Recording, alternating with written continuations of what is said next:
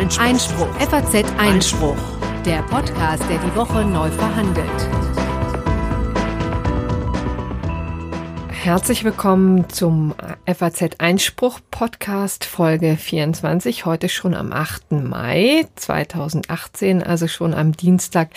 Das ist der ganzen äh, Feiertagswoche hier geschuldet. Und am äh, Mikrofon begrüßen Sie wie jede Woche Corinna Budras und die deutsche Synchronstimme von Clint Eastwood. Nein, natürlich nicht, äh, sondern ich, Konstantin van Leinten, allerdings diese Woche etwas erkältet und deshalb erkältet und deshalb etwas äh, akustisch kratzbürstig unterwegs. Ähm, aber ja, es hilft alles nichts. Äh, da muss ich jetzt durch und äh, ich fürchte, da müsst auch ihr durch, zumindest äh, für die Dauer dieser Folge. Und es könnte diesmal etwas länger werden, glaube ich zumindest. Haben wir uns eine ganze Menge Sachen aufgeschrieben. Als da wären äh, zunächst mal, ich nenne es mal den großen Block Asyl und Abschiebung. Äh, zu diesen beiden Themen hat sich in der vergangenen Woche eine ganze Menge ereignet. Äh, was genau alles, ähm, das werden wir gleich dann mal im Detail besprechen. Ähm, anschließend wurde heute offiziell vorgestellt, was schon in den vergangenen Wochen durchgesickert war, nämlich die Ergebnisse der polizeilichen Kriminalstatistik. Auch denen wollen wir uns kurz widmen. Ähm, das Ganze ist jetzt eher kriminologisch als juristisch, aber beides natürlich eng verwoben. Und da erklären wir vor allen Dingen auch mal ein bisschen, ähm, ja, wie viel diese Statistik eigentlich wirklich aussagt und wie viel eben auch nicht. Ähm, Anschließend äh, blicken wir dann in die USA, wo sich jetzt äh, gefühlt die siebte, die achte und die neunte äh, Kehrtwende äh, von Trumps Aussageverhalten in Sachen Stormy Daniels vollzogen hat. Also es ist wirklich nur noch bizarr zu nennen, ähm, was da abgeht und äh, das äh, wollen wir euch gerne nachtragen. Ebenfalls äh, die USA betreffend, irgendwie aber auch Deutschland, ähm, ist die Anklage gegen den ehemaligen VW-Vorstand Martin Winterkorn in den USA eben äh, wegen seiner Verstrickung äh, in die ganze Dieselgate-Geschichte, äh, was auch ein bisschen die Frage laut werden lässt, äh, warum es dort eigentlich so mit sieben Meilenstiefeln vorangeht und hierzulande zumindest strafrechtlich weiter überhaupt nichts passiert. Ähm, dann hätten wir zu guter Letzt äh, noch ein paar kleinere Nachträge. Was macht die Bundesregierung eigentlich so? Äh, warum sind auf einmal alle böse auf die Deutsche Post? Und kann man eigentlich drei Cent vor Gericht einklagen? Letzteres ist dann das gerechte Urteil. So, ähm, ja, mit diesem Intro äh, würde ich sagen, äh, wenden wir uns dann gleich mal dem ersten von äh, in dieser Woche, wie ihr seht, ziemlich vielen Themen zu, nämlich die Asylgeschichte. Ähm, genau, da hat Dobrindt, Alexander Dobrindt, eben war noch Verkehrsminister, jetzt ähm, schon holzt er auf anderen Ebenen und ähm, hat da vorgelegt, äh, jetzt jüngst in den Tagen, indem er sich mit markigen Worten in die Asyldebatte einmischte. Wir erinnern uns, vergangene Woche gab es die erste Aufregung, weil die, äh, weil Deutschland sich in dem kleinen Dörfchen Ellwangen im, äh, in Baden-Württemberg offensichtlich hilf, hilflos gezeigt hat. Äh, jedenfalls für einen Tag. Und ähm, da war die, ähm, die Polizei eben daran gescheitert, einen ähm, Asyl, abgelehnten Asylbewerber eben abzuschieben und äh, war vom Hof gejagt worden, buchstäblich von 150 ähm, seiner äh, Freunde und Bekannten. Und ähm, das hat jetzt hier tatsächlich zu einer großen Diskussion geführt, äh, die über mehrere Tage schon anhält und die äh, Alexander Dobrindt eben als äh, Landesgruppenchef der CSU jetzt in dieser Funktion eben getätigt hat. Was hat er nämlich konkret gesagt, Konstantin? Ähm, er hat gesagt, äh, Zitat, es ist nicht akzeptabel, dass durch eine aggressive Anti-Abschiebeindustrie bewusst die Bemühungen des Rechtsstaats sabotiert und eine weitere Gefährdung der Öffentlichkeit provoziert wird dies so geäußert gegenüber der Bild am Sonntag. Ähm, dazu muss man jetzt, glaube ich, eine Reihe von Dingen sagen. Erstmal hat das natürlich, also der Fall in Elwang wird einerseits schon irgendwie der Anlass für ihn gewesen sein, sich in diese Richtung zu äußern, aber einen sachlichen Bezug gibt's da natürlich überhaupt nicht. Äh, denn was in Elwang passiert ist, war ja wirklich der spontane Aufstand, offenbar auch wirklich sehr spontan formiert von anderen Bewohnern dieser Flüchtlingsunterkunft äh, und sicherlich nicht Ausfluss einer irgendwie gearteten Anti-Abschiebeindustrie, falls es die überhaupt geben sollte. Dazu kommen wir dann gleich noch. Ähm, und ich finde es überhaupt etwas albern, was darum für ein Gewese gemacht wird. Ja, also es gibt zwar Probleme bei Abschiebungen in dem Sinne auch, dass sie oft nicht funktionieren, aber sicherlich nicht weil normalerweise massenhaft Flüchtlinge sich der Polizei da in den Weg stellen würden und das verhindern würden, sondern das war ja ein totaler Einzelfall. Und das mhm. ist jetzt halt mal passiert. Ja, mein Gott, da muss man nicht gleich so tun. Jetzt würde der Rechtsstaat kapitulieren. Drei Tage später sind sie da einmarschiert und haben den Typen mitgenommen. Also ähm, das äh, scheint mir doch im Wesentlichen alles noch ganz gut geklappt zu haben. Richtig, aber der Eindruck, den zumindest auch die Bild erstmal vermittelt hat, war ja, dass der, ähm, dass der Rechtsstaat da kapituliert hat. Aber wie gesagt, dieses Kapitel, das wird, da würde ich dir auch recht geben, haben wir jetzt insofern überwunden, als dass jetzt äh, das hergestellt ist, beziehungsweise sich sowas wahrscheinlich auch nicht nochmal wiederholen wird. Aber nichtsdestotrotz stehen jetzt die die Worte des Dobrindt im Raum. Die Worte des Dobrindt, genau. ja, was kann man dazu sagen? Also was natürlich schon mal stimmt, ist, dass ähm, abgelehnte Asylbewerber zu nahezu 100 Prozent äh, zu einer extrem hohen Quote gegen die Asylbescheide dann klagen. Die, ähm, also wenn man ähm, und äh, das gilt zum einen für Leute, die eben gar keinen Schutzstatus bekommen, auch für Leute, die zum Beispiel subsidiären Schutz erhalten und äh, gerne den vollen äh, Flüchtlingsschutz bekämen. Ja. Äh, und dass natürlich diese Verfahren in einem ganz hohen Maß die Justiz belasten, dass es natürlich äh, Anwälte gibt, die ihr Geschäft damit machen, diese Leute zu vertreten, dass es natürlich NGOs gibt, die ebenfalls sozusagen sehr engagiert dabei sind, diese Leute an Anwälte zu vermitteln und so weiter. Ähm, und äh, das alles führt natürlich auch dazu, dass ein gewisser Prozentsatz von Abschiebungen vermieden wird, die andernfalls stattfinden würden. Ähm, aber da möchte ich doch mal sagen, so what? Also äh, ist das nicht eigentlich was ganz Normales, dass Leute sozusagen die Rechte geltend machen, die ihnen eben zustehen? Ist es rechtfertigt, das in der abwertenden Weise von einer Anti-Abschiebeindustrie zu sprechen, in der Alexander Dobrindt das da getan hat? Also das ist im Wesentlichen auch äh, ein bisschen die Kerbe, in die dann der ähm, DAV-Präsident, Herr ähm, Schellenberg, ähm, geschlagen hat, der im Wesentlichen gedacht, gesagt hat, und das haben sich ja viele jetzt in diesen Chor mit eingestimmt, ne, dass es äh, ein, nun mal zu einem Rechtsstaat gehört, dass man äh, seine ähm, sein Recht durchsetzen kann, beziehungsweise überprüfen lassen kann von den Gerichten. Denn Rechtsstaat heißt ja keineswegs, dass der Staat immer im Recht ist, wie es jetzt auch so launig immer auf Twitter hieß. Äh, da ist natürlich wirklich auch was dran. Und wie gesagt, der effektive Rechtsschutz ist ein wichtiger Grundpfeiler unseres Rechtsstaats. Ähm, der Punkt ist wahrscheinlich, ähm, was ihn äh, ärgert, ist, dass es natürlich länger dauert. Das ist ganz klar. Also das äh, verlängert die Prozedur.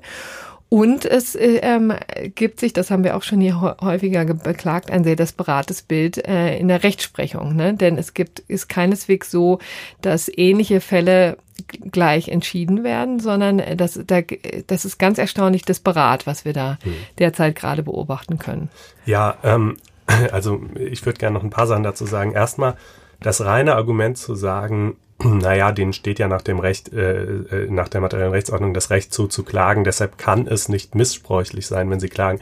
Das finde ich greift ein bisschen kurz, denn es gibt ja schon Konstellationen völlig anderer Art wohlgemerkt, äh, in denen einem vielleicht potenziell irgendwelche materiellen Rechtspositionen zustehen, wo es aber trotzdem missbräuchlich erscheint, sie einzuklagen. Da kommen wir ja auch beim gerechten Urteil noch nachher zu. Genau, ne? da kommen wir genau. nachher auch nochmal dazu. Das ist ein ähm, sehr schönes Beispiel, das äh, wir auch Herrn Dombrinder mal ausdrucken können. Also allein dieses Argument ähm, sozusagen greift ein bisschen kurz, aber hier muss man ja sehen, das sind ja nun wirklich Leute, für die extrem viel auf dem Spiel steht. Also die Motivation, selbst bei geringen Erfolgsaussichten äh, zu klagen, könnte kaum höher sein als äh, bei der Frage, ähm, kann ich jetzt in Deutschland bleiben oder werde ich nach Italien abgeschoben, wo ich halt in leider wirklich menschenunwürdigen Zuständen äh, dann irgendwie da äh, verwittere, bis es möglicherweise wieder zurück nach Afrika geht.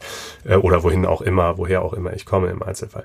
Ähm, Dazu muss man dann übrigens auch mal wissen, ähm, es gab mal eine Anfrage der Linksfraktion, ähm, die betraf, also der Partei Die Linke im Bundestag, die betraf die ersten neun Monate des Jahres 2017 und da auch nur die erstinstanzlichen Entscheidungen und da auch nur diejenigen, wo es eine Sachentscheidung gab und keine aus formellen Gründen.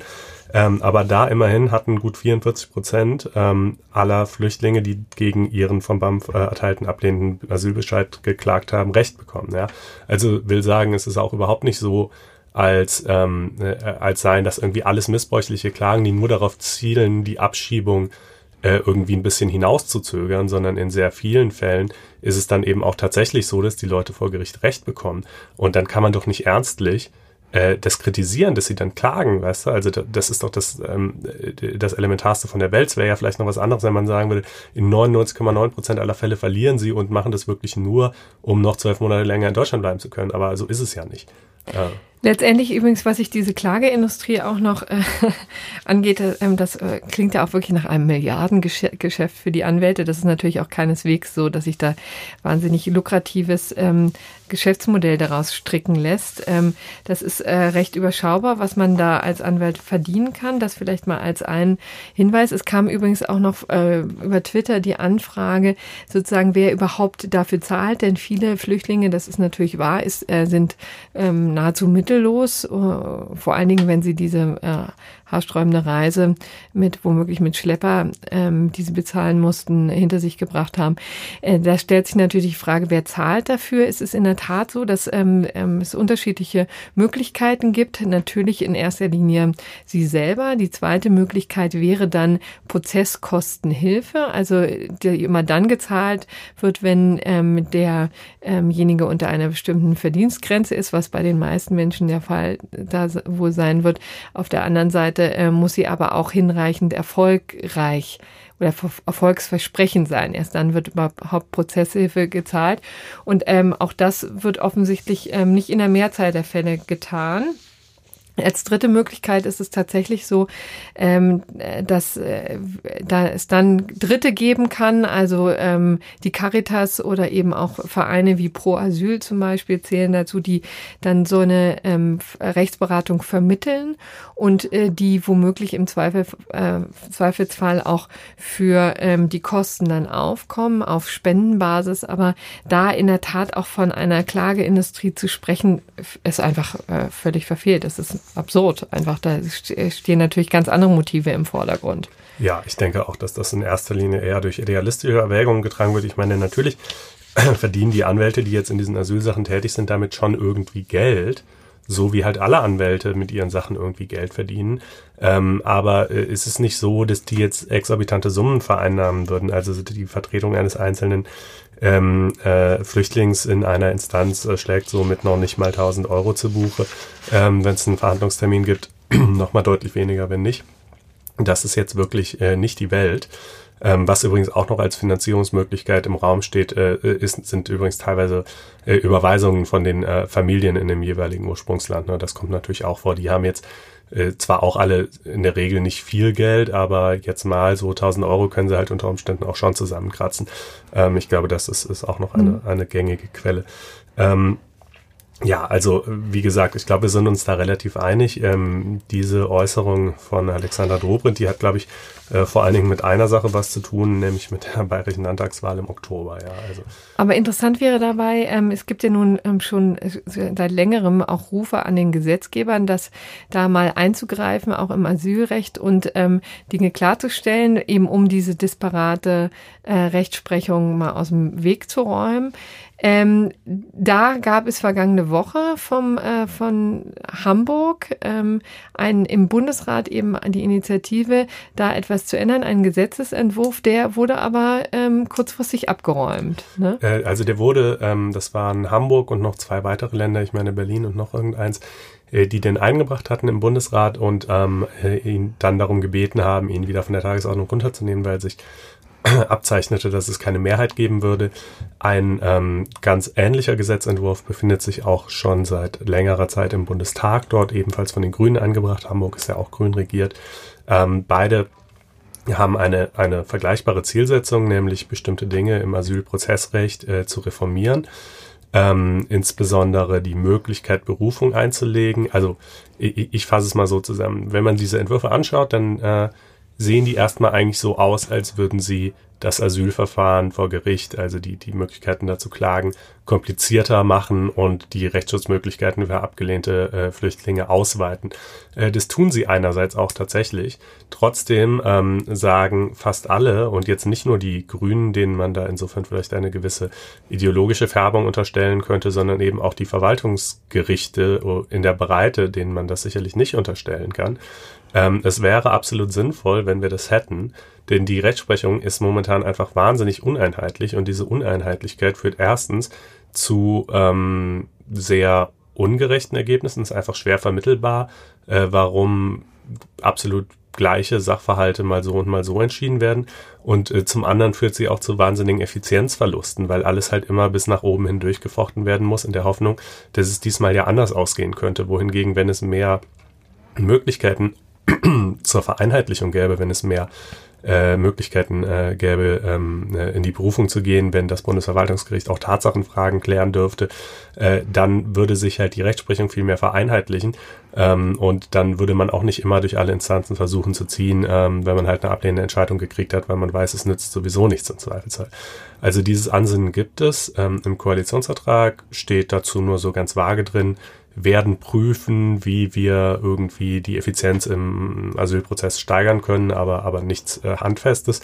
Und äh, das scheint auch momentan die Linie der Großen Koalition zu sein. Man weiß ehrlich gesagt nicht so recht, ähm, äh, woran es da hapert, warum die sich da so schwer tun, äh, aber sie tun es jedenfalls. Gut, das eben ähm, zu den Bemühungen, die vielleicht auch die Politik da in dieser Hinsicht mal zeigen kann, ähm, anstatt äh, sozusagen den den Finger woanders hin auszustrecken. Noch vielleicht ein kurzes Wort zum Thema Kirchenasyl, denn das ähm, sorgte vergangene Woche auch ähm, für Aufregung und für eine interessante Entscheidung des OLG München. Ja, da ging es um den Fall eines äh, Nigerianers, äh, der über Italien nach Deutschland eingereist war. Deshalb eigentlich, äh, man kennt das ja, ähm, hier kein Asyl hätte beanspruchen können nach Italien zurückgeführt werden sollte. Aber ähm, im, das hatte das äh, BAMF auch zunächst so entschieden. Die katholische Pfarrei St. Jakob in Freising äh, hat dann aber beschlossen, äh, dass sie diesem Mann ähm, Kirchenasyl gewährt, also sprich, äh, dass sie ihn in ihre Räumlichkeiten aufnimmt und da vor dem Zugriff der Polizei schützt. Wobei schützt muss man so ein bisschen in Anführungsstriche setzen, denn wirklich äh, geschützt ist man eigentlich nicht. Also natürlich kann die Kirche nicht, es ist kein rechtsfreier Raum, wie es, so oft übers Internet heißt. Ja, dasselbe gilt auch für äh, Gebäude der Kirche. Ähm, man kann da jetzt nicht einfach Straftäter äh, drin beherbergen und erwarten, ähm, äh, dass die Polizei die dann unbehelligt lassen würde. Ja, ähm, aber äh, die die Sachlage ist also doch etwas komplizierter, nämlich folgendermaßen: Die ähm, Kirchen und äh, die äh, und das BAMF haben schon 2015 eine Vereinbarung getroffen, in der es heißt, erstens, äh, die Kirchen werden Kirchenasyl nur in speziellen Härtefällen gewähren. Also zum Beispiel dann, wenn Leute aus äh, drohen, in Länder abgeschoben zu werden äh, oder rückgeführt zu werden, ähm, in denen die äh, Umstände ganz besonders unschön sind. Ähm, das hat man hier für Italien offenbar angenommen. Und äh, umgekehrt äh, erklärt das WAMF sich dann bereit, äh, wenn es hier quasi schon die Rückführung verfügt hat, diese Härtefälle nochmal zu prüfen. Was nicht unbedingt heißt, dass es am Ende zu einem anderen Ergebnis gelangen muss, aber zumindest schaut es sich die Sache nochmal gründlicher an. Äh, so, und dieser Mann ähm, äh, war jetzt also im, von Mai bis Oktober 2016 eben in dieser Pfarrei untergebracht. Äh, die Staatsanwaltschaft hat gesagt, nein, du bist ausreisepflichtig und äh, hast, hältst dich aber hier weiterhin auf deutschem Grund und Boden auf. Äh, das erfüllt äh, jetzt mal abgesehen von der von der verwaltungsrechtlichen und asylrechtlichen Seite auch einen Straftatbestand, nämlich den des unerlaubten Aufenthalts. Ähm, und da gibt es dann eine Begehungsvariante, die äh, bei der der Täter, also bei der das Tatbestands, äh, die Tatbestandsvariante Untertauchen lautet, ja. Äh, als äh, solches äh, wurde das hier gewertet, äh, dieses, dieses ähm, Verschwinden im Kirchenasyl. Äh, und äh, deshalb haben sie ihn eben angeklagt, ähm, äh, wegen äh, unerlaubten Aufenthalts. Und äh, das äh, Oberlandesgericht äh, München hat jetzt gesagt, na ja, also natürlich ähm, können die Kirchen nicht das geltende Strafrecht außer Kraft setzen, nur weil die äh, sich irgendwie dieses Mannes annehmen wollen, bedeutet das nicht, äh, dass er sich deshalb nicht dieser Tat schuldig machen könnte. Aber ähm, es ist ja hier genau so, wie gerade geschildert. Das BAMF hat sich bereit erklärt, die Sache nochmal zu prüfen. Diese nochmalige Prüfung läuft auch noch. Und während die noch läuft, besteht ein Abschiebehindernis und somit zugleich eine Rechtfertigung für den Mann, sich hier aufzuhalten. Somit ist es eben gerade kein unerlaubter Aufenthalt. Äh, und deshalb ähm, kommt man hier auch zu einem Freispruch. Gut, also das war im Grunde genommen jetzt nochmal eine Rekapitulation dessen, welche Möglichkeiten, also erstmal was für ein Rechtsinstitut das Kirchenasyl als solches darstellt. Also da ist es relativ klar, dass es eben faktisch, also keine rechtliche Wirkung entfaltet. Ne? Das ist sozusagen eine, ähm, eine Praxis, eine lang gelebte Praxis, muss man auch sagen, eine oft kritisierte Praxis. Mhm. Ähm, Und ähm, aber die, die sozusagen den Staat, und das ist eben das Wichtige da, äh, daran, nicht daran hindert, in irgendeiner Art und Weise gegen denjenigen grundsätzlich vorzugehen. Also das äh, Bundesamt für Migration und Flüchtlinge, wie der vorne Titel, Titel des BAMF ist, kann natürlich sein Verfahren ähm, wie gehabt weiterführen. Das wäre ja auch wirklich skurril, wenn sich da ein Sonderrecht für Leute ergebe, die das Glück haben, in Vereinen oder in, also in, in sonstigen kirchlichen Unterkünften Unterschlupf zu finden. Das wäre wirklich komplett absurd, wenn es da zu einer ähm, Zwei-Klassen-Justiz äh, käme. Aber ähm, offensichtlich ist, führt es eben immer wieder dazu, dass es geklärt werden muss. Ja, also das, was, was rechtliche Wirkung entfaltet, ist eben nicht das Kirchenasyl als solches, sondern die Bereiterklärung des BAMF in die nochmalige hm. Prüfung mhm. einzusteigen. Und während die läuft, das ist ja auch irgendwie total einleuchtend, ähm, äh, kann der Mann halt nicht abgeschoben werden. Und dass das BAMF sich dazu bereit erklärt, das hat natürlich mittelbar schon irgendwie was mit dem Einfluss der Kirchen zu tun. Ja. ja? Denn wenn jetzt Pro Asyl sagt, wir nehmen den irgendwie bei uns äh, in unsere Räumlichkeiten auf, dann wird das BAMF sicherlich nicht sagen, oh ja, dann prüfen wir nochmal so, sondern dann wird es halt sagen, ist uns doch egal, was ihr macht. Wir haben entschieden, äh, der äh, hat hier halt keinerlei Bleiberecht ähm, und äh, wird jetzt abgeschoben. So.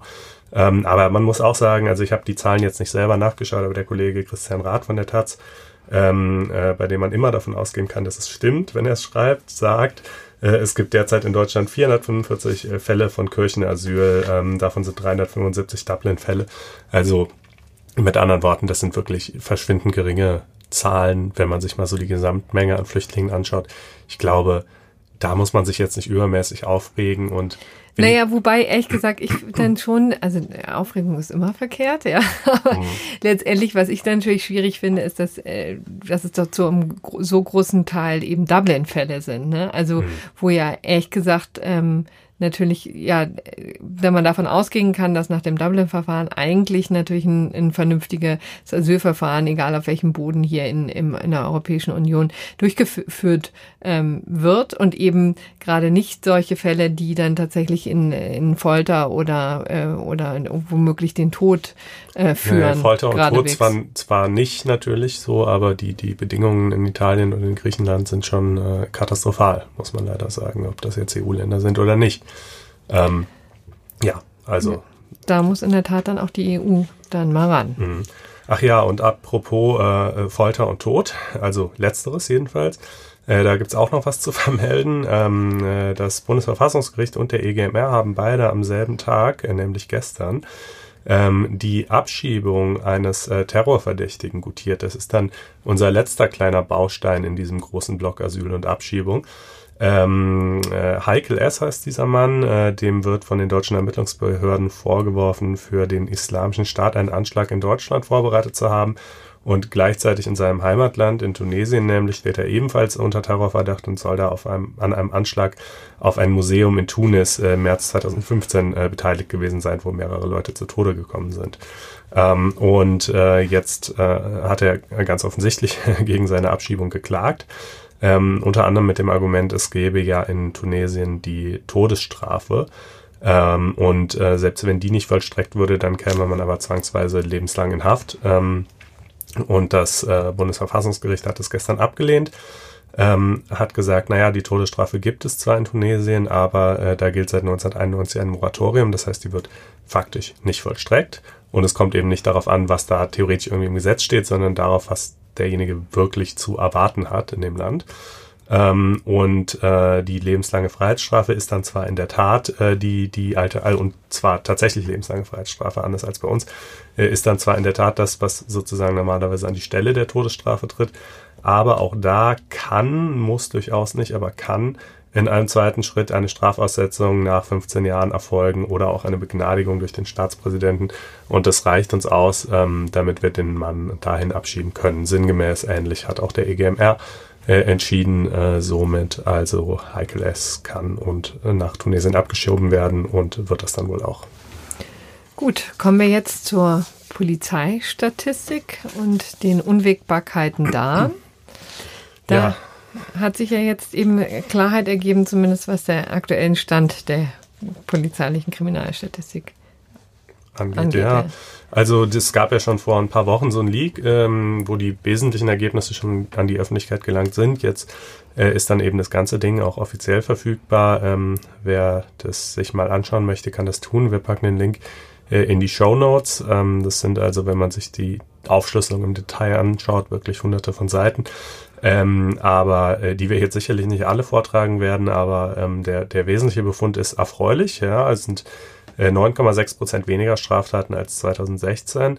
Ähm, und es sind vor allem auch weniger Straftaten in den ähm, Deliktsbereichen, die besonders unerfreulich sind. Ja, also ähm, äh, Gewaltkriminalität ist praktisch äh, durchweg gefallen. Ähm, ebenfalls sehr deutlich gefallen äh, ist äh, der Bereich äh, Wohnungseinbruchsdiebstahl, was ja so ein großes Problem war, auch immer noch ist, aber ähm, ist um 23 Prozent zurückgegangen. Äh, ebenfalls um 23 Prozent zurückgegangen ist äh, Taschendiebstahl. Ähm, eine deutliche Steigerung gibt es bei der Wirtschaftskriminalität, äh, bei Waffendelikten, bei äh, BTM, also Drogendelikten ähm, und ja, noch nur so bei ein, zwei anderen Sachen. Ähm, und äh, ja, auch bei den Sexualdelikten, wobei da muss man allerdings dazu sagen, das steht auch in der Statistik drin, die geben gar keine Steigerungsquote an, äh, denn es hat ja die Sexualstrafrechtsreform äh, gegeben. Ähm, also 2017 galt dann eben das reformierte Sexualstrafrecht. Dadurch fallen einfach viel mehr Verhaltensweisen in den Bereich äh, sexuelle Delinquenz, die vorher nicht erfasst gewesen wären. Dadurch sind die Zahlen natürlich höher. Und man kann jetzt leider ähm, offenbar nicht ohne weiteres, zumindest habe ich jetzt noch keinen Weg gefunden, wie man quasi das rausrechnen könnte, ob die Zahlen auch gestiegen sind ähm, nach dem Maßstab des früheren Strafrechts oder ob das jetzt wirklich nur an diesem Reformeffekt liegt. Mhm. Was bedeutet das denn jetzt eigentlich in der ähm, Konsequenz? Also wie verlässlich sind diese Zahlen eigentlich? Da gibt es ja seit Jahren auch immer wieder Kritik daran.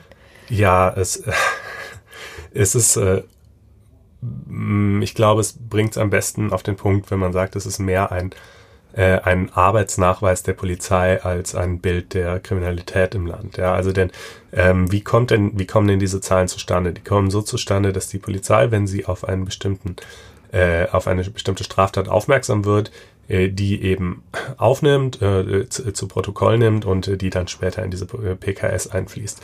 Ähm, das bedeutet natürlich zunächst mal, es landen da eben nur solche Straftaten, von denen die Polizei auch Kenntnis erlangt. Das ist naturgemäß bei manchen Delikten eine sehr hohe Quote, zum Beispiel Wohnungseinbruchsdiebstahl. Praktisch jeder, in dessen Wohnung eingebrochen wird, wird es auch der Polizei melden. Ähm, bei anderen Delikten ist es eine extrem niedrige Quote. Ähm, beispielsweise Beleidigung. Die allermeisten Leute, denen mal, die irgendwie mal beleidigt werden im Gespräch, gehen zur nächsten Polizeidienststelle und zeigen das an. Ähm, so, das heißt, in, in, manchen hast du halt ein riesiges Hellfeld äh, und ein winziges Dunkelfeld und in anderen ist es genau umgekehrt. Ähm, dann gibt's natürlich solche Sachen wie zum Beispiel gewandelte gesellschaftliche Mentalität ähm, bei der Anzeigebereitschaft, also sowas wie Sexualdelinquenz, wurde wahrscheinlich zumindest ähm, früher, in früheren Jahren und Jahrzehnten, einem viel geringeren Prozentsatz angezeigt als heute, weil es jetzt heutzutage diese ähm, naja, Frauen ermutigt werden und halt einfach so die, die, das gesellschaftliche Verständnis sich gewandelt hat, dass man sagt, das ist halt keine, nichts, nichts Schamvolles für das Opfer, sondern äh, allein der Täter ist hier der Bösewicht, ne, MeToo etc. Ähm, und, und natürlich kann und sollte man das zur Anzeige bringen, deshalb passiert es halt auch in einem höheren Ausmaß. Ähm, das sind also alles mal Faktoren, die, ähm, die dazu führen, dass die Zahlen in der PKS äh, durchaus nicht unbedingt die Zahlen in der Realität widerspiegeln.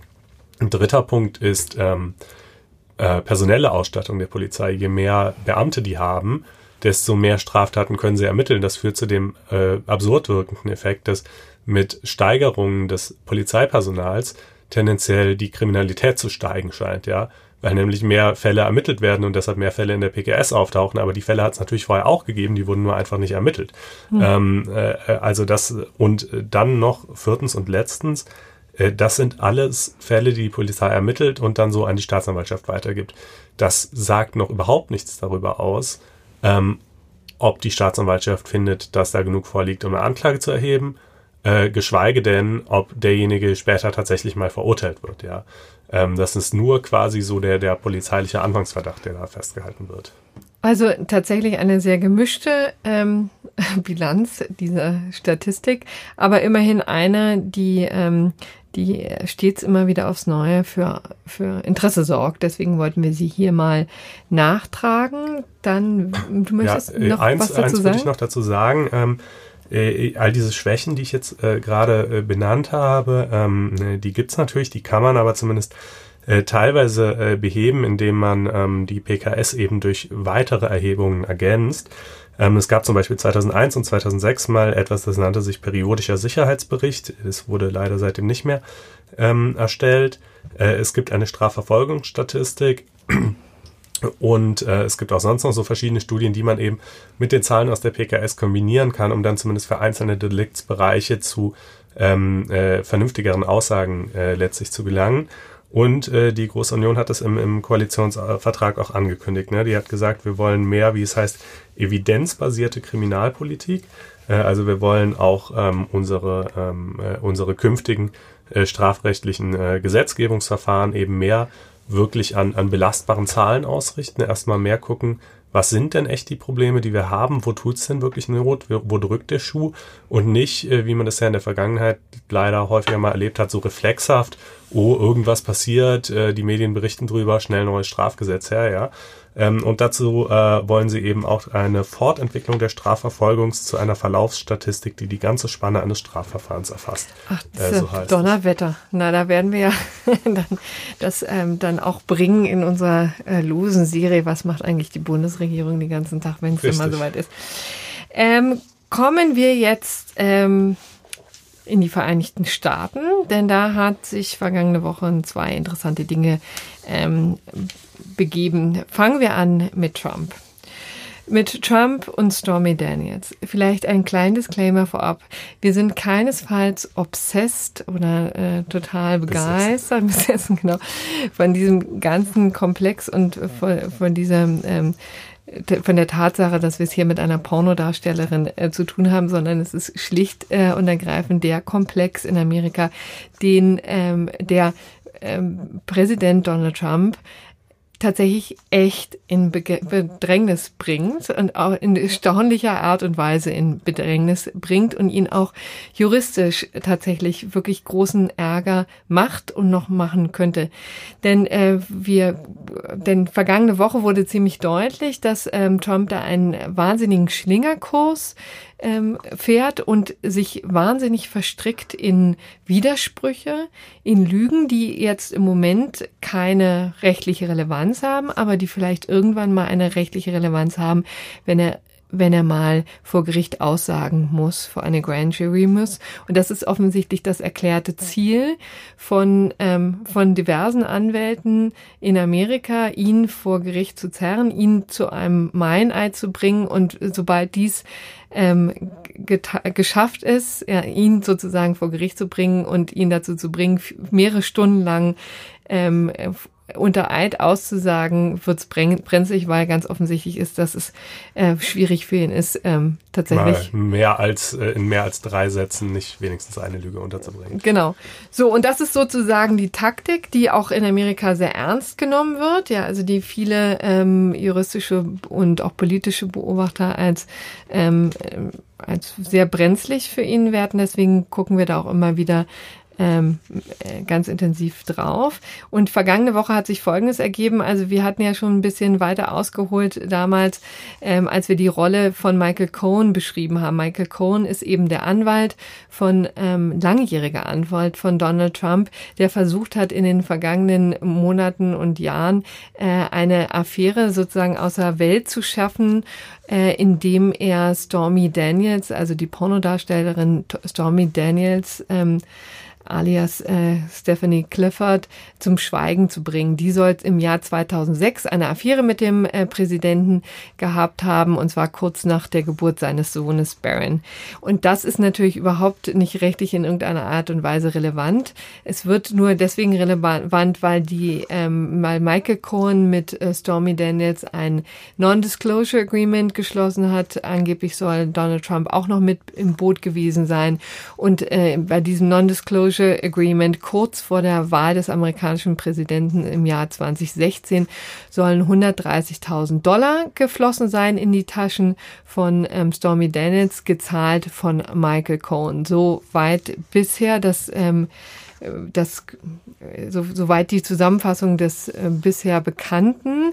Und ähm, nun wurden ja im Zuge dessen die ähm, der Ermittlungen, ähm, auch der Russland-Ermittlungen, ähm, die die Kanzleiräume von Michael Cohen durchsucht.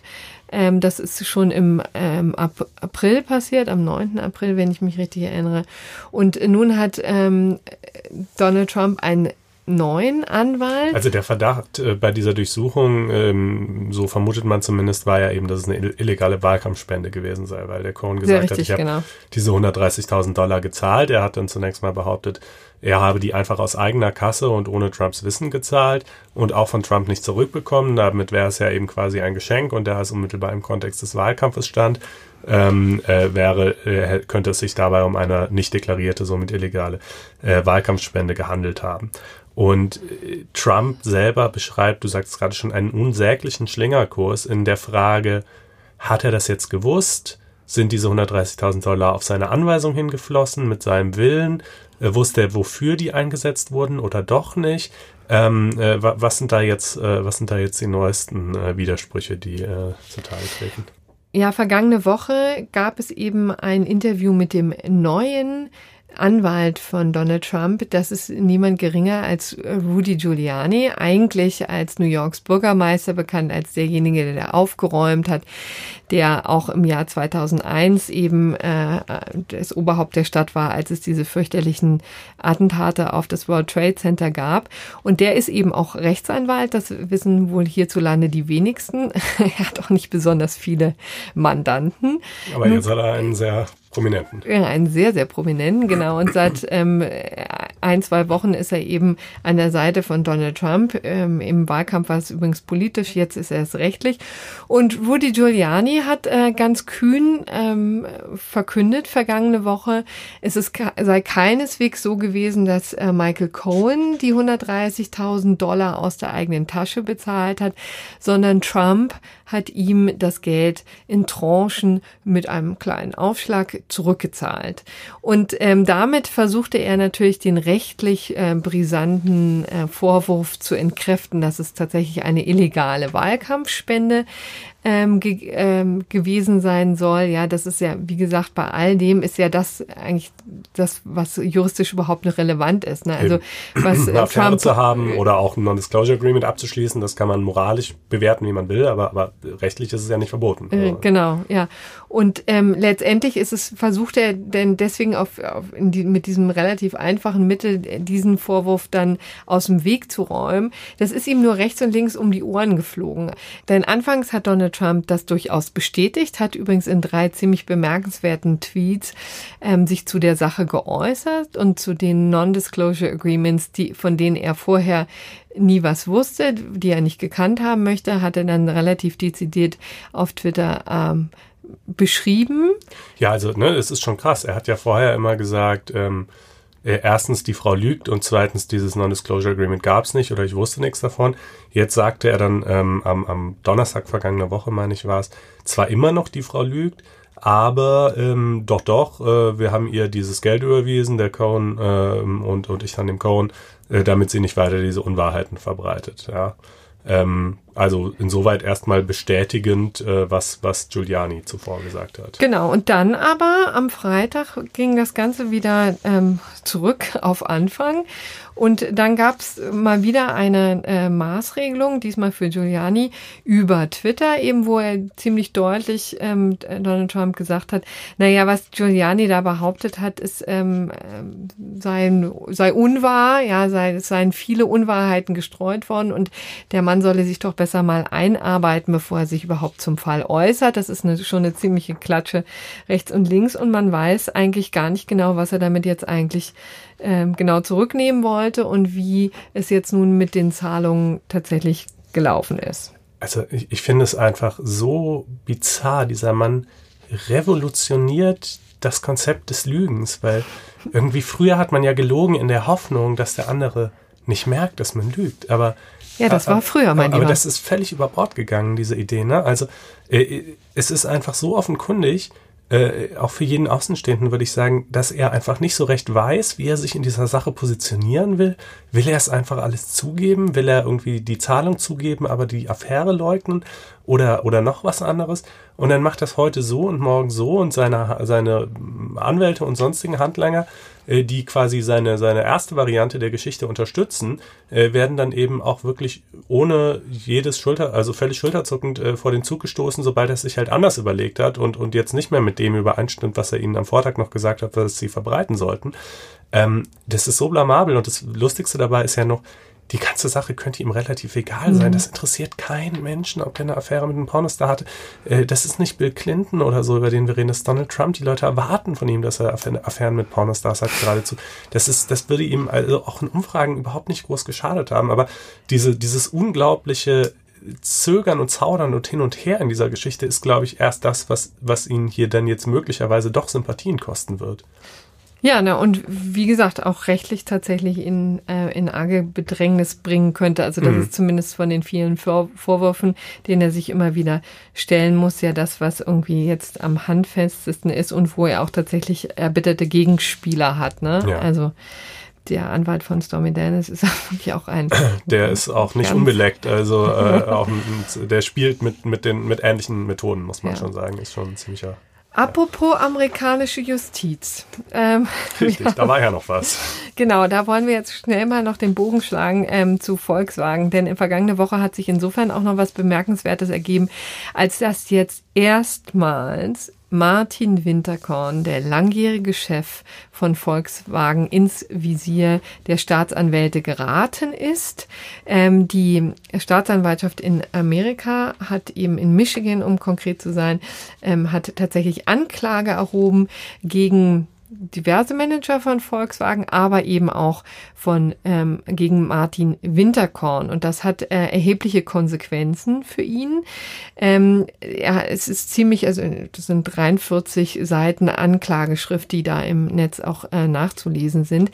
Das ist im Vergleich zu deutschen Anklageschriften relativ dünn. Ihm wird äh, zusammen mit diversen anderen ähm, Managern eben vorgeworfen, letztendlich schon seit 2006 ähm, geplant zu haben, äh, die, Amerika die amerikanischen Verbraucher und die amerikanischen Behörden zu betrügen, indem sie eben in ihren in ihre Dieselfahrzeuge diese Abschaltvorrichtungen äh, eingebaut haben, weil ihnen ganz klar war, äh, dem Volkswagen-Konzern eben ganz klar war, dass anderweitig die strengen äh, Abgasvorschriften in Amerika nicht zu erreichen sind. Ja, und das ähm, ähm, soll eben ab 2006 geplant worden sein. Ab 2009 kam das erste Dieselfahrzeug auf den amerikanischen Markt. Ab 2014 wurde ähm, es insofern brenzlig, als das zum ersten Mal es eine Studie gab von der University of Michigan, nee, äh, äh, Virginia, glaube ich, die ähm, nachgewiesen hat, dass es erhebliche Diskrepanzen gab, eben zwischen dem Abgas ähm, zwischen den Abgasen, die auf dem Prüfstand gemessen wurden und auf der Straße. Und seit 2014 hat eben die kalifornische Umweltbehörde immer wieder nachgefragt, hat ähm, nachgehakt, woran liegt das? Und VW soll sich gewunden haben und immer wieder Ausflüchte gesucht haben, um niemals ähm, zugeben zu müssen, dass es tatsächlich eine illegale Abschaltvorrichtung ähm, gewesen da ist. Da gab es ja vor Monaten schon äh, die äh, Anklage oder auch das Urteil, meine ich, gegen diesen, äh, hieß der Martin Schmidt oder so? Oliver Schmidt. Oliver Schmidt, genau. Äh, dieser Volkswagen-Manager, der da in den USA dann irgendwie, glaube ich, tatsächlich genau. auch in Haft musste. Es gibt schon zwei, äh, zwei Verurteilungen tatsächlich. Ein Ingenieur, ähm, Liang hieß der und äh, heißt der und Oliver Schmidt wurde im vergangenen Jahr zu sieben Jahren Haft verurteilt in Michigan und jetzt äh, kommt eben der nächste Schwung. Und Martin äh, Winterkorn ist, ist eben das, dabei. Äh, genau, das ist eben das, das erste Mal, dass es wirklich ganz hoch geht.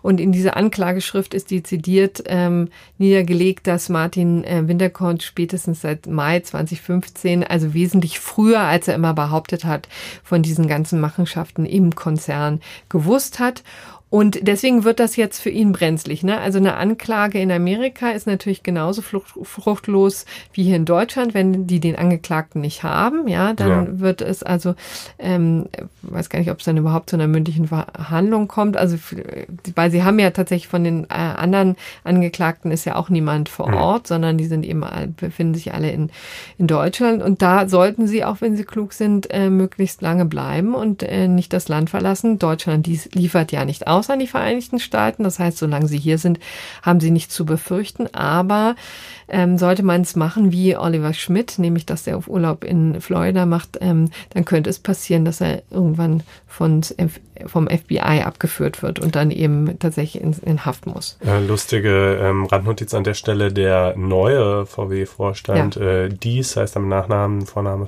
ist mir gerade entfallen, ähm, äh, hat von, von, den, äh, von den USA eine Zusicherung erhalten, eine förmliche, dass äh, sie ihn nicht festsetzen werden, wenn er denn, ich meine, der Mann muss ja geschäftlich reisen als VW-Vorstand, ähm, dass er quasi freies Geleit einstweilen hat und nicht im, im Visier der Ermittlungsbehörden steht und dass sie ihm das mitteilen werden, wenn sich das äh, ändern sollte. Ähm, äh, aber ja, für Winterkorn, äh, was ich halt so ein bisschen finde, ist, ne, es, es drängt sich der Eindruck auf, und er trifft ja auch zu, ähm, äh, dass es in den USA echt äh, also resolut nach vorne marschiert wird äh, in Sachen Aufarbeitung des, des äh, Dieselskandals, auch jetzt in strafrechtlicher Hinsicht.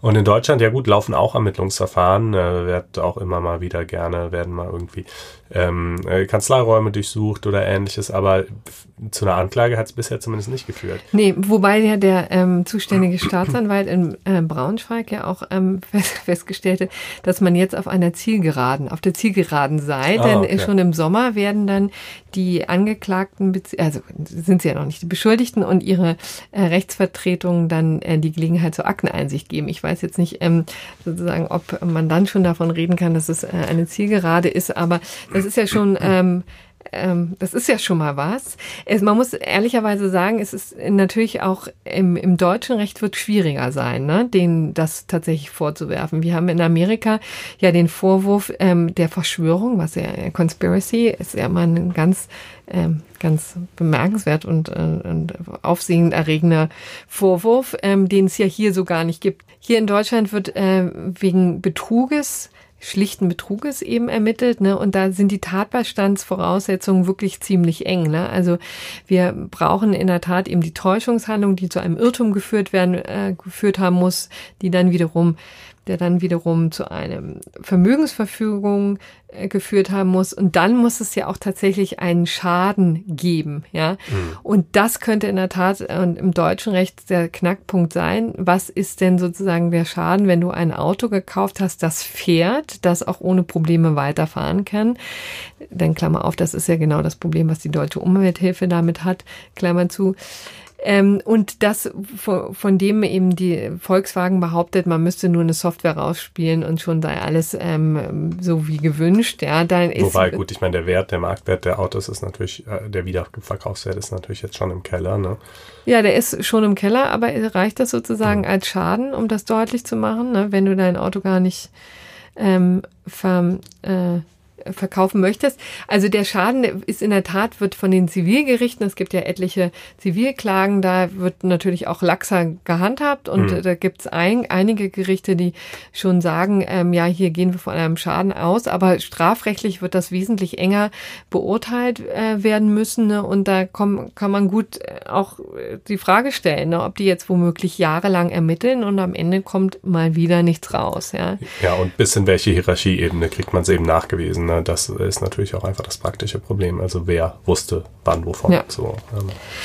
Gut, also im Grunde genommen ist die Einschränkung der Reisefreiheit für Martin Winterkorn jetzt im Moment das ähm, der schlimmste ähm, das schlimmste Ergebnis. Man muss vielleicht dazu noch sagen, dass es auch finanziell für ihn durchaus den Ruin ähm, bedeuten kann. Ähm, das wird man dann eben an, äh, sehen bei Zeiten, weil der Aufsichtsrat äh, ja sich versuchen muss, Geld von Martin Winterkorn im Rahmen der Organhaftung zurückzuholen. Ne? Denn Manager haben jetzt keineswegs so ein lockeres, äh, flockiges Leben, wie es vielleicht früher einmal war. Man macht was falsch und dann äh, begleicht die Firma sozusagen den Schaden. Ähm, in den letzten Jahren ist ja zunehmend zu einer, ähm, wird die Organhaftung, also die Haftung des Managements, ähm, durchaus strikter ähm, gehandhabt, werden also auch Manager verklagt, werden Vorstandsvorsitzende und, äh, und Vorstände generell verklagt ähm, auf Wiedergutmachung des Schadens. Also da müssen dann eben Millionenzahlungen geleistet werden aus dem Privatvermögen, um Schaden, den das Unternehmen ähm, erlitten hat, wieder gut zu machen. Und im Fall von ähm, Volkswagen ist das ein hoher Schaden, sind 25 äh, Milliarden ähm, Dollar allein an Vergleichszahlungen, die bis jetzt gezahlt werden mussten. Und ähm, das ist ziemlich üppig. Ja, viel Spaß bei der Schadensberechnung, denn du musst ja natürlich auch auf der anderen Seite rechnen, wie viel haben sie mehr verkauft durch diese Geschichte und so. Und ähm, Stichwort Organhaftung. es gibt natürlich diese DNO-Versicherungen, die abgeschlossen werden und dann zumindest für fahrlässig fahrlässig begangene ja. Fehler auch quasi übernehmen, zumindest bis zu einer gewissen Deckungssumme. Ähm, aber wenn man ihm hier natürlich Vorsatz nachweisen könnte, dann wäre es erstens strafrechtlich interessant und zweitens würde dann natürlich auch keine Versicherung äh, der Welt mehr einspringen. Äh, gut, das sind also alles noch ähm, äh, sozusagen Folgen äh, dieser Geschichte, die uns noch auf Jahre hinaus wahrscheinlich beschäftigen werden. Ähm, Gut, und jetzt wollten wir noch mal ganz kurz einen kleinen Ausflug machen äh, in unsere Serien. Ähm, was macht eigentlich die neue Bundesregierung den ganzen Tag? Wie gesagt, weil wir so dankbar und froh sind, dass wir jetzt eine haben, ähm, berichten wir hier ganz hin und wieder mal davon, was sie denn jetzt ähm, nun tut, außer sich auf irgendwelchen Gipfeln zu treffen und über ähm, Anwälte herzuziehen. Ähm, da gibt es Folgendes zu vermelden. Also ähm, die ähm, Koalitionsspitzen haben ein Paket für Wohnen und Bauen beschlossen. Also, und das will eben heißen, dass Baukindergeld kommt, ja. Oder eher die Eigenheimzulage ist zurück. Mhm. Ja. Ähm, und zwar rückwirkend für 2018. Also all diejenigen, die eben eine Wohnung erwerben wollen oder ein Haus, werden staatlich gefördert. Wie gesagt, das gab es vor etlichen Jahren schon mal, war abgeschafft worden, weil man eigentlich nicht besonders viel erreicht hat, außer die äh, Wohnungspreise in die, in die, Höhe zu treiben. Das könnte man hier äh, wieder befürchten, aber das hindert die Koalition nicht daran, ähm, 400 Millionen Euro ähm, im Haushalt dafür zurückzustellen. Dann wird ähm, es Änderungen beim Mietrecht geben, ja, also was die Mietpreisbremse eben äh, angeht, ähm, die wird weiter verschärft. Unter anderem ähm, muss der Vormieter, ähm, der sich auf eine höhere Vormiete beruft, äh, die eben den gegenüber dem Mieter eben offen liegen. Und äh, die Modernisierungsumlage äh, wird von 12 auf 8 Prozent äh, gekappt. Ähm, Stichwort herausmodernisieren, ja. Also man kann nicht mehr so wahnsinnig teure Modernisierungsmaßnahmen vornehmen und das dann alles umlegen, in ja. der Hoffnung, dass es dann dem Mieter zu teuer wird. Und das gezielte Herausmodernisieren wird eben als Ordnungswidrigkeit geahndet. Da muss man auch mal sehen, ob das äh, vielleicht irgendwelche abschreckende Wirkung entfaltet. Ähm, vielleicht auch ähm, nochmal ein Hinweis auf morgen. Dann wird nun endlich die Musterfeststellungsklage vorgestellt. Also auch ein Vorhaben der äh, Großen Koalition, das angeblich, ähm, ähm, dass angeblich VW-Kunden endlich unter die Arme greifen soll. Ob das so gelingt, werden wir einfach nächste Woche nochmal besprechen. Haben wenn wir, ja in der Vergangenheit schon drüber geredet und machen wir dann nächste Woche nochmal ausführlich, würde ich sagen. Genau. Dann haben wir ähm, noch eine kurze ähm, Hinweis auf die Deutsche Post, ähm, die, die jetzt extrem unter Beschuss geraten ist durch den Bundesfinanzminister Olaf Scholz. Der, ähm, der kann gar nicht begreifen, dass nachdem man sie in ein privates Unternehmen umgewandelt hat, sie wie ein privates Unternehmen agiert. Das, äh ja, richtig, vor allen Dingen, weil ja dann auch immer, das ist ja unsere alte Litanei, ja immer so getan wird, als wäre der öffentliche Dienst so ein, ähm, ein Paradies für Arbeitnehmerrechte. Was auch nicht stimmt. Was genau. eben auch also nicht stimmt. Das ist wirklich doppelt scheinheilig. Also was ist denn passiert, ganz kurz?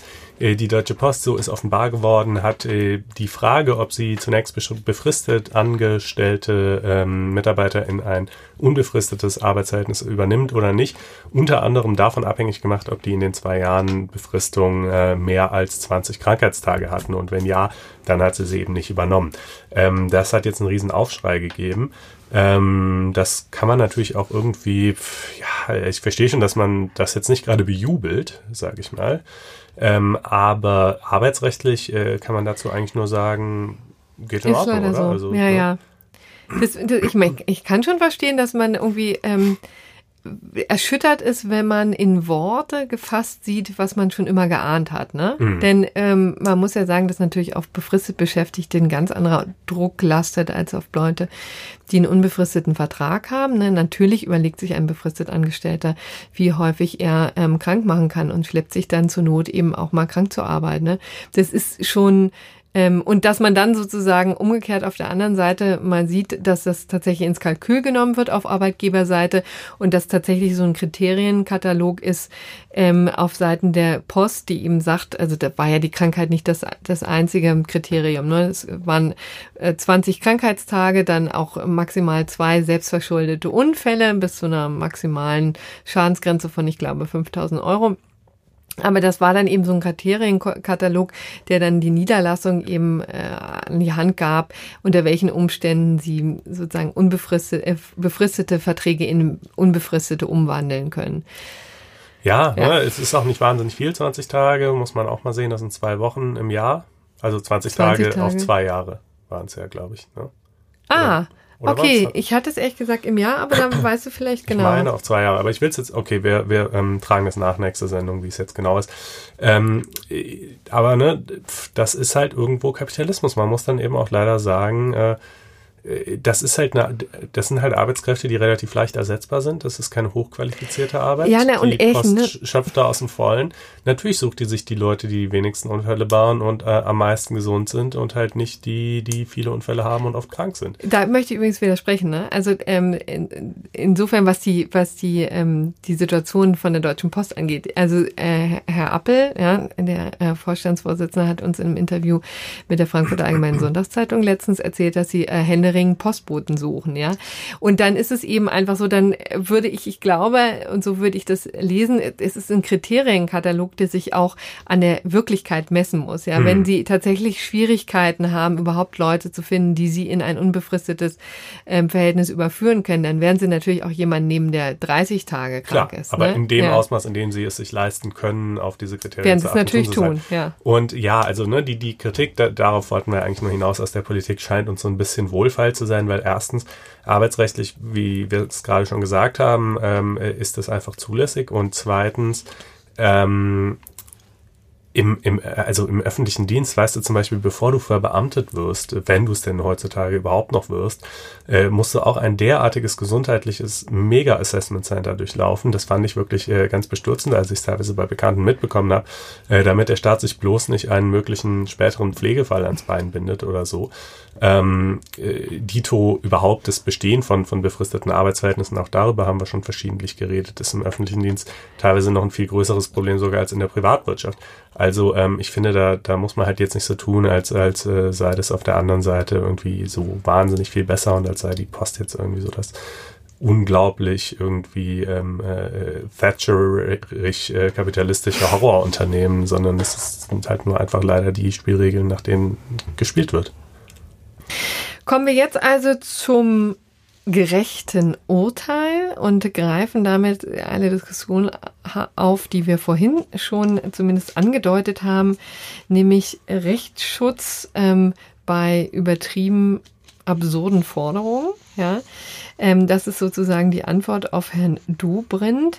Ähm, da gab es nämlich vergangene Woche ein Urteil ähm, es ist, ne, der Beschluss ist tatsächlich schon vom 26. April vom Verwaltungsgericht Neustadt. Ist aber vergangene Woche dann, äh, oder ich meine sogar diese Woche erst veröffentlicht worden. Genau, also ganz frisch, sozusagen in der Öffentlichkeit. Äh, und das ist in der Tat so ein bisschen absurder Sachverhalt. Also wie gesagt, äh, Verwaltungsgericht ähm, Neustadt. Es ging tatsächlich um eine Forderung von 0,03 Euro, also drei Cent, ja. um ja. die gestritten wurde. Also zuvor äh, wurde bereits um die äh, vergleichsweise gewaltig wirkende Summe von 2,90 Euro gestritten. Ähm, das waren, wenn ich es hier recht verstanden habe, Portokosten, die ein, äh, ein Mann, ein ehemaliger Bewohner der Stadt Neustadt, ähm, von äh, der Stadt verlangt hat ähm, und die ihm offenbar auch zustanden Ähm, das zog sich eine ganze Weile hin. Irgendwann wurde ihm das dann überwiesen, dann ist es aber erst auf dem falschen Konto gelandet. Etwas unklar, wessen Fehler das eigentlich war. Nach reichlich hin und her ähm, äh, wurde es dann letzten Endes auf das richtige Konto überwiesen. Und dann hat er aber gesagt, ja, aber mir stehen ja noch Verzugszinsen in Höhe von drei Cent zu und äh, die möchte ich bitte gerne auch noch haben. Ähm, und äh, da äußert sich das ähm, Verwaltungsgericht jetzt in der Sache gar nicht so ganz eindeutig, ob ihm die zustehen würden oder nicht, sagt nee. aber, es ist auch eigentlich egal. Ja. Denn ähm, ein Gericht darf nicht für unnütze oder unlautere Zwecke in Anspruch genommen werden. Und ähm, das finde ich ist auch, äh, kann man sich mal groß ausdrucken und vielleicht an äh, die Wand hängen. Ja, das Rechtswesen sei für die Gemeinschaft ein kostbares und zugleich sehr kostspieliges Gut, heißt es eben in der Pressemitteilung. Bei drei Cent gehe es dem Verstrickungsgläubiger, also eben diesem Mann, ersichtlich nicht mehr um wirtschaftliche Interessen, sondern um das Prinzip des Rechthabens. Und dies allein sei jedoch nicht schutzwürdig. Ja. Also das Recht haben ist nicht schutzwürdig recht. Nicht als solches jedenfalls. Ja. Also das war, genau, das war so ein bisschen das, was ich vorhin meinte, als ich sagte, nur die Tatsache, dass einem eine Rechtsposition zusteht, macht es noch nicht automatisch äh, legitim, sie einzuklagen. Ähm, und das müssen jetzt auch nicht nur so absurde Fälle sein wie dieser, da gäbe es auch noch andere Beispiele. Ja, ähm, aber ich glaube hier jedenfalls, da äh, sind wir uns alle einig, ähm, der muss, äh, ich, wir wissen leider nicht so ganz genau, was jetzt der ganze Hintergrund war, warum dieser Mann ähm, äh, da also wirklich auch noch den letzten Cent aus der Behörde rauspressen wollte. Da muss es eine Vorgeschichte gegeben haben, die ergibt sich leider nicht äh, aus der PM des Gerichts. Ähm, aber äh, ja, nun, also auch wenn man sich ja. noch so sehr über eine Behörde geärgert hat, so. Ganz klar ein gerechtes Urteil, eben auch mit dem Appell an alle Rechtssuchenden, äh, sich da auch mal bei Gelegenheit jedenfalls äh, zu hinterfragen.